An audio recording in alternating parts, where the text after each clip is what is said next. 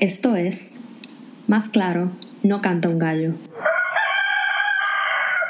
Muy buenas, vamos a estar trabajando con algunos nuevos temas para seguir con nuestra serie. Y la primera pregunta que queremos hacerle es, ¿qué es la democracia? La democracia es una, un tipo de organización social, una estructura de organización social que se caracteriza por la colectividad en la toma de decisiones. O teóricamente eso es la esencia detrás de la democracia. La el primer ejercicio democrático se lleva a cabo 2000, 2500 años atrás en Atenas, en donde mensualmente los hombres blancos, porque no se le puede realmente llamar pueblo, pero los hombres blancos se reunían y tomaban decisiones de gobierno tomaban decisiones sobre políticas, sobre leyes, sobre proyectos, etc. Tomaban esas decisiones en equipo, digamos. El sistema originalmente tenía o reconocía las debilidades del ser humano y por ende también tenía unas prácticas y unas políticas bien particulares. Por ejemplo, llevaban a cabo una lotería para escoger los líderes de la democracia y también, por ejemplo, si tú te volvías eh, un político muy popular, o una persona muy popular dentro de ese organismo, cada cierto tiempo determinaban si era necesario expulsar a esa persona por una cantidad de años, para asegurarse que esa popularidad no le, no le viciara, em, lo llevara a querer manipular el sistema para mantener su posición y su poder. Así que vemos cómo realmente esa estructura pasó por muchos retos eh, y ha sido muy diluida en el proceso, pero vemos cómo ese origen reconocía mucho más las debilidades del ser humano e intentaba desarrollar políticas que pudiesen contrarrestar esas debilidades y de esa forma proteger ese orden social.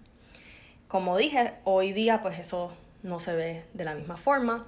De hecho, pensamos, muchos de nosotros pensamos que la democracia se trata de votar cada cuatro años y se ha diluido a tal punto que se considera una representación indirecta de nuestra opinión. Indirecta porque muchas veces escogemos a terceros para que determinen eh, posiciones y políticas extremadamente relevantes para nosotros. Y muy pocas veces ejercemos más que ese voto para dejarles saber nuestra opinión al respecto.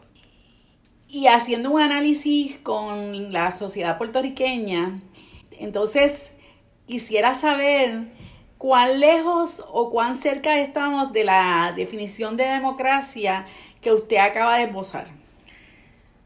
Yo diría que Puerto Rico está, se siente o se ve igual de poco democrático como la gran mayoría de las democracias en el mundo. Vemos que según Polity, el Pew Research Center, vemos que de de todos los gobiernos o las formas de gobierno, solo 13% se consideran autocracias, ¿no? que es otra palabra para decir un régimen autoritario o una dictadura. Pero, sin embargo, más de 51% de esa población que vive en una democracia o lo que le llamamos democracia hoy está completamente insatisfecho. Y vemos que la credibilidad de los funcionarios públicos en una democracia es igual de mala que la credibilidad de los funcionarios públicos en una autocracia yo creo que por lo que vemos en Puerto Rico estamos igual de insatisfechos. Sabemos que nuestro gobierno no nos está haciendo justicia y cada vez hay mayor descontento al respecto. Entonces, podríamos concluir que el movimiento de verano que acabamos de pasar eh, fue motivado porque entendemos que estamos ante un gobierno que no es democrático.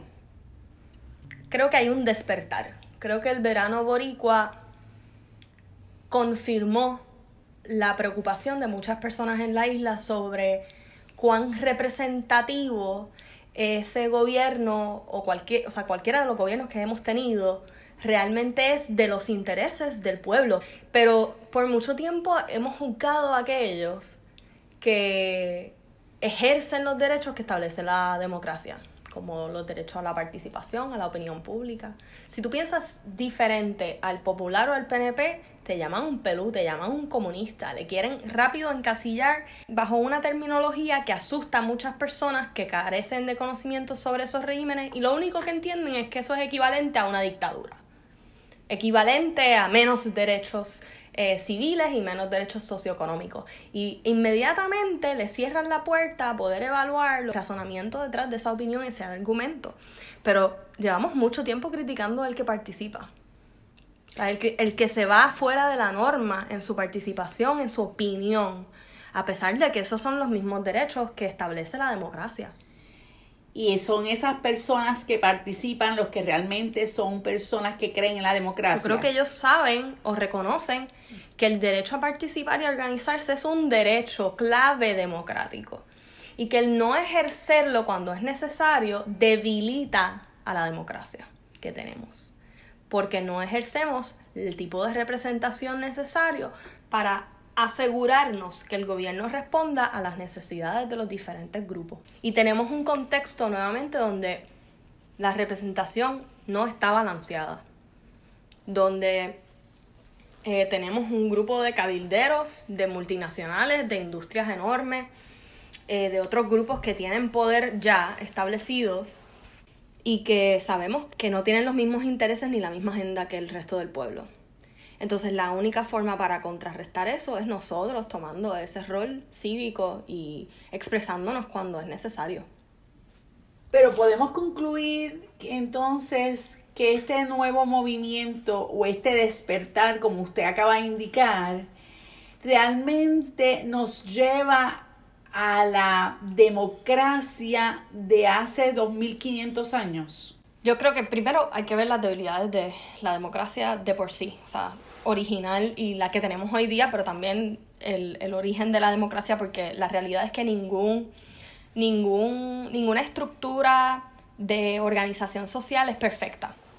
Pero bueno, más allá de esas debilidades, yo, yo creo que el verano boricua es un movimiento que ha demostrado que el pueblo está en descontento, que el pueblo quiere más de su gobierno y que está dispuesto a hacer más cosas, cosas que son alineadas con lo que es la democracia, lo que se supone eh, que sea una democracia y que son esenciales para asegurarnos que el gobierno nos representa a todos.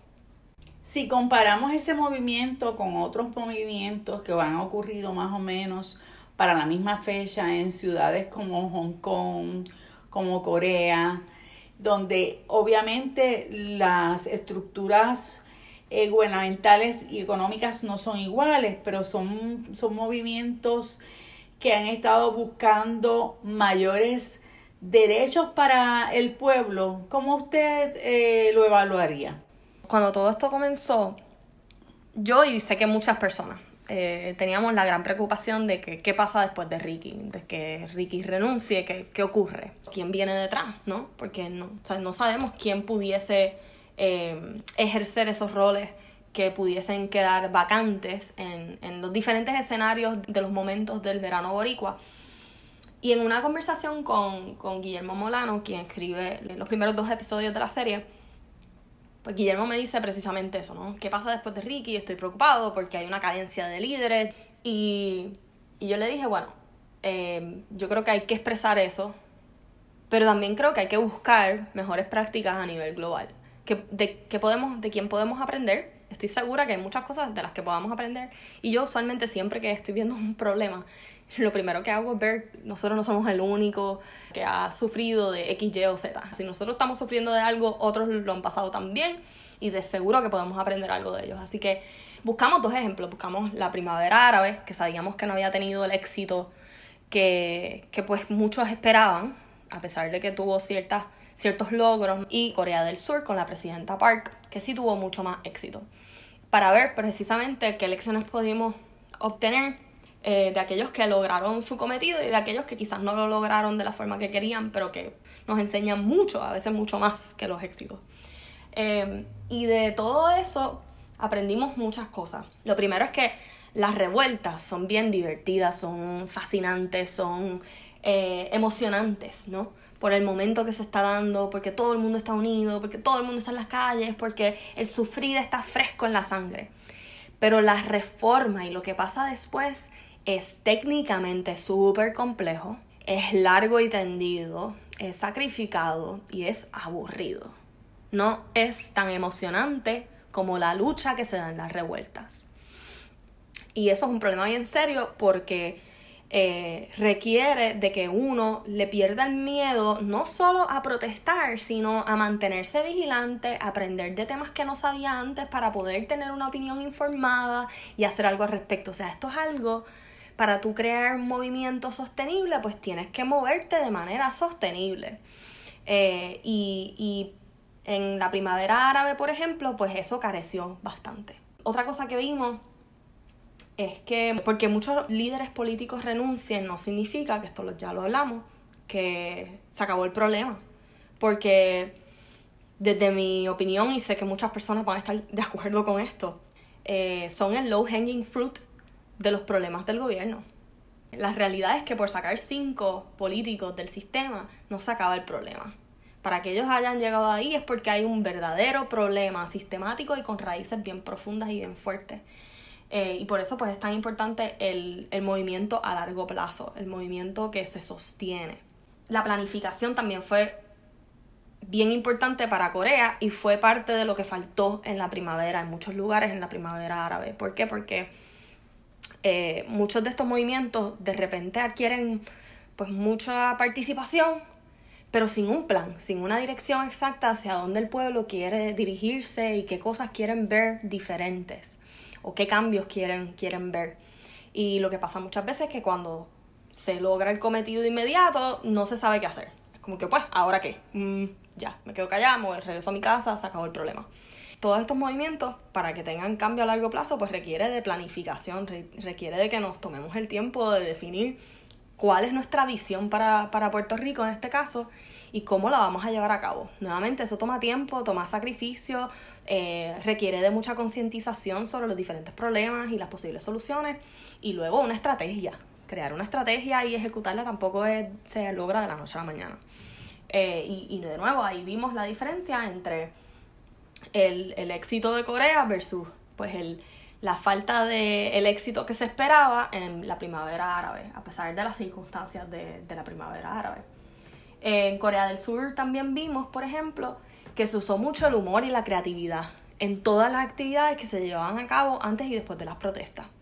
Y eso fue, eso lo hizo un poco más divertido, ayudaba a incentivar mayor participación, etcétera, etcétera. No había violencia, que fue un tema muy importante porque entonces también las, las familias eh, o los padres se sentían cómodos trayendo a sus niños. Y cuando tienes niños, tienes una multiplicidad de edades y de presencias, creas una cultura de manifestación súper importante, porque tus niños están viendo que tú estás, sabes, que tú te mueves y que, y, que ellos esperan que tú también lo hagas cuando sea necesario, y fomentas más paz todavía, porque ¿quién quiere ponerse agresivo al frente de un niño? Eh, así que eso, eso también fue bien importante en las protestas de Corea del Sur que se dieron en el 2016 eh, cuando los escándalos de corrupción de, de, la presidenta Park, que se veían muy parecidos a lo que vimos con Rodicardo, ¿no? Ella atacó a los adversarios, reprimía a sus adversarios, tuvo un montón de casos de corrupción, etcétera, etcétera. Podríamos entonces, si comparamos los dos movimientos, que parte del movimiento eh, boricua de verano del 2019 se, se, puede ver la similitud con el movimiento de Corea, donde las familias completas fueron a las marchas, donde las familias completas caminaron, pero que el movimiento luego, increíblemente, luego de las 10 de la noche, cambiaba eh, porque el gobierno decidía que debía cambiar y que debía lucir como un movimiento violento.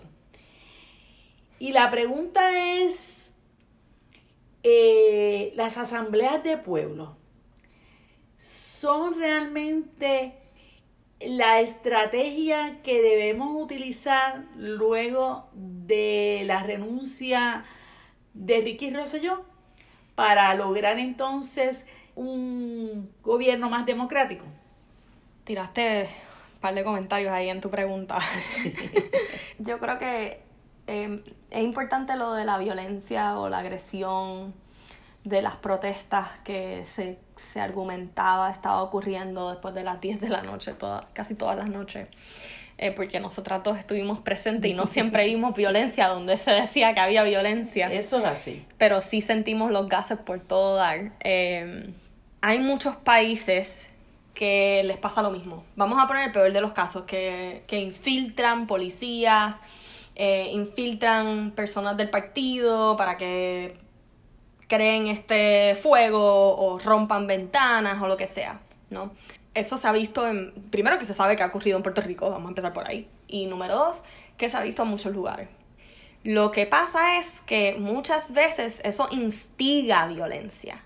El problema no es el que lo, el infiltrado, el problema es que muchas veces instiga a otros y, y hay que ser estratégicos al respecto de cómo respondemos a ello, eh, comenzando con que no nos dejemos provocar, porque hay circunstancias bien frustrantes y estamos viviendo, viviendo unas circunstancias bien frustrantes, pero si nos dejamos provocar, les damos eh, razón a estos grupos para tratar de reprimirnos. Y eso es lo que queremos evitar. Así que eso es bien importante, eso empiezo con eso.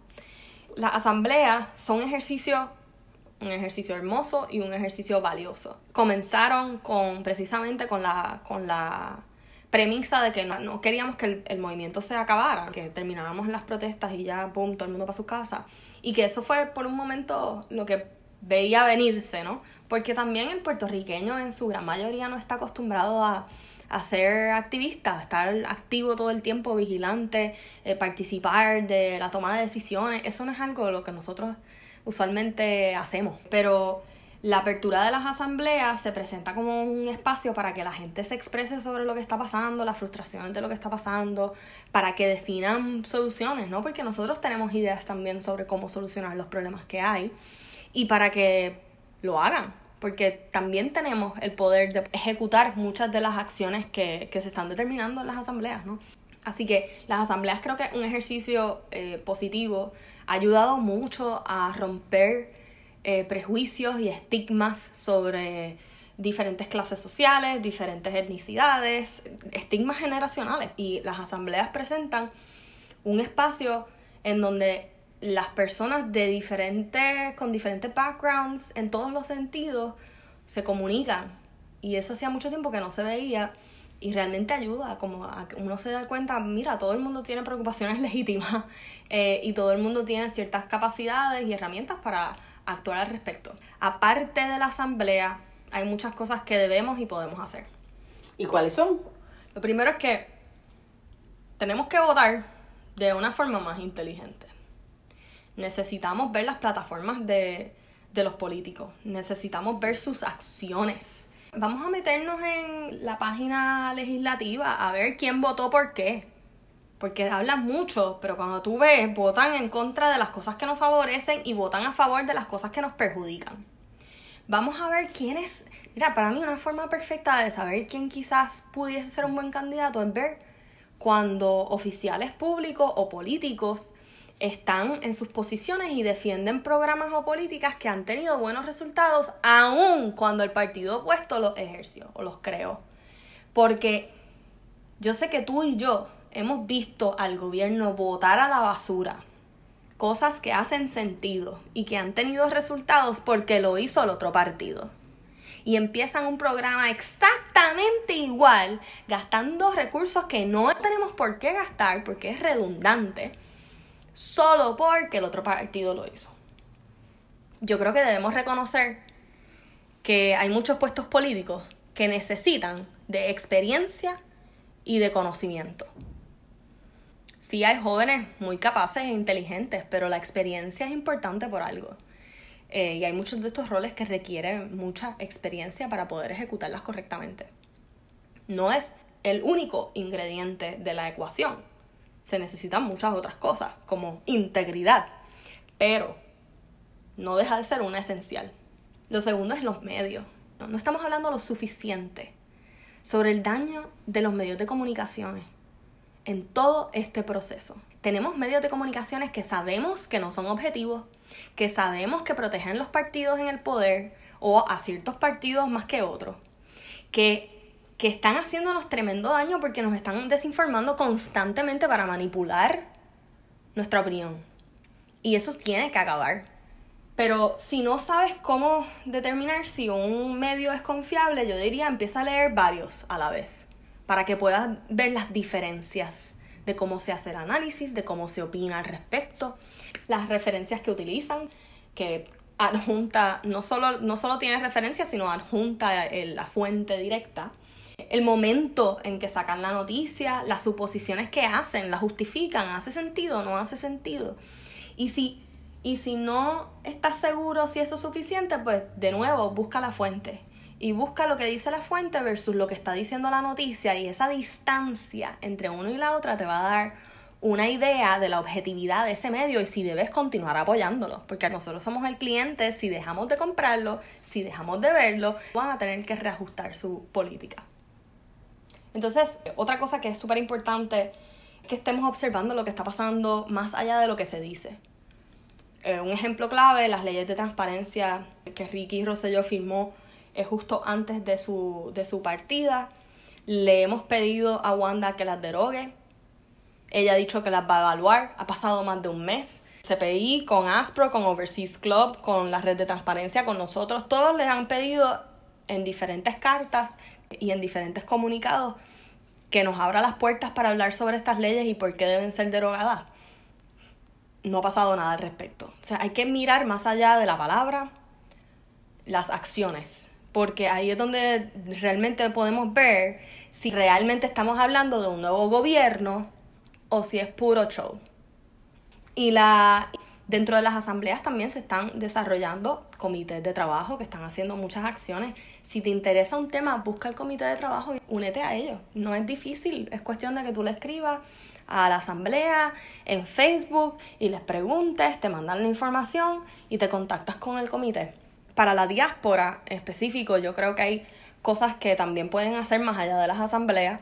Esta semana, el 18 eh, y el 20, creo que hay otros días también que hay actividades, pero sobre todo el 18 y el 20 se va a llevar a cabo un cabildeo intenso de organizaciones que están luchando por intereses del pueblo, como la auditoría de la deuda, mayor participación social en, la, en el monitoreo y la toma y la ejecución de decisiones gubernamentales en Puerto Rico. Están luchando por los fondos de recuperación y lo están haciendo eh, fuera de los partidos políticos que están cabildeando sus propios intereses eh, a su manera. Lo estamos haciendo para el pueblo, por el pueblo, y esto es una de las semanas de un cabildeo combativo que se va a llevar a cabo intenso durante el año, para diferentes temas, con diferentes ejes, pero todo, todo que el pueblo pueda participar y el pueblo también pueda ser parte de este cabildeo. Así que el que le interese, Facebook tiene, tiene información sobre el tema, nosotros vamos a estar compartiéndolo en nuestra página, pero Boricuas Unidos en la Diáspora también